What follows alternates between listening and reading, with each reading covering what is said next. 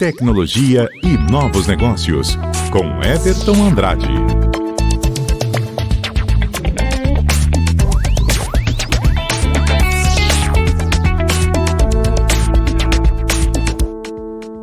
É hora de tecnologia e novos negócios. O Everton Andrade está com a gente na linha para conversar um pouco.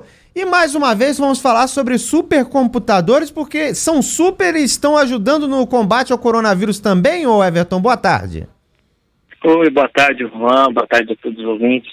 Pois é, nas últimas semanas a gente tem falado bastante sobre a computação, as, as novas tecnologias ajudando aí no tempo de confinamento, seja no home office, seja através de jogos digitais, no lazer, né, no streaming, ou até mesmo para estudos.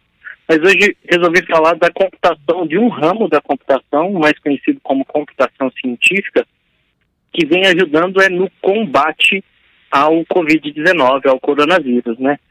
Essa computação científica normalmente é utilizada, ela faz uso desses supercomputadores, que são computadores um pouco diferentes, porque ele tem um hardware mais diferenciado, mais potente, ele também é programado de uma forma mais específica, mas o, o legal desses supercomputadores é que eles têm a capacidade muito maior do que os computadores normais, assim. Para você ter uma ideia, a gente está falando de uma capacidade de bilhões de vezes maior do que um computador que a gente utiliza no nosso cotidiano. Então, eles podem fazer cálculos muito especializados e de uma forma muito rápida para ajudar de fato esse combate.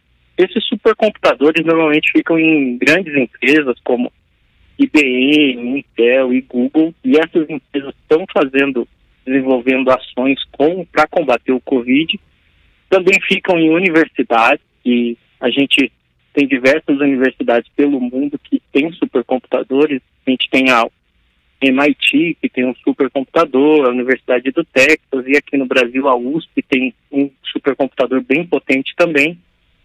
E o mais comum de acontecer é esses supercomputadores ficarem é, sob o domínio de agências governamentais. Isso porque eles normalmente são utilizados para fins estratégicos, seja para guerra ou até mesmo nessas pandemias. E a gente tem grandes exemplos pelo mundo, acho que os principais são os dos Estados Unidos, que fica na NSA, a Agência de Segurança Norte-Americana, e aqui no Brasil a gente tem um LNCC, que é o Laboratório Nacional de Ciência da Computação, ou, desculpe, da Computação Científica. Uhum. Então, esse, esse computador é chamado até de Santos Dumont. Recentemente foi noticiado que esse computador, junto com a Petrobras e a Universidade de Stanford, está desenvolvendo é, simulações, fazendo testes, para a gente ter aí um novo remédio ou até mesmo vacina. Então, esse computador é utilizado para testar computacionalmente as drogas existentes e a reação com o vírus. Então, ele, ao, antes de passar para a fase de testes em laboratórios, o computador ajuda fazendo milhares, até bilhões de simulações antes da gente passar isso para o animal, para o ser humano e outros testes de laboratório. Então ele adianta isso o serviço. Isso, e torna muito mais seguro também. Entendi. Além disso, ele também é utilizado para simular novas drogas. Então ele consegue é, antecipar antes de eu sair produzindo novas drogas. Eu consigo é, ter muito mais segurança também nesse processo de desenvolvimento de novas drogas.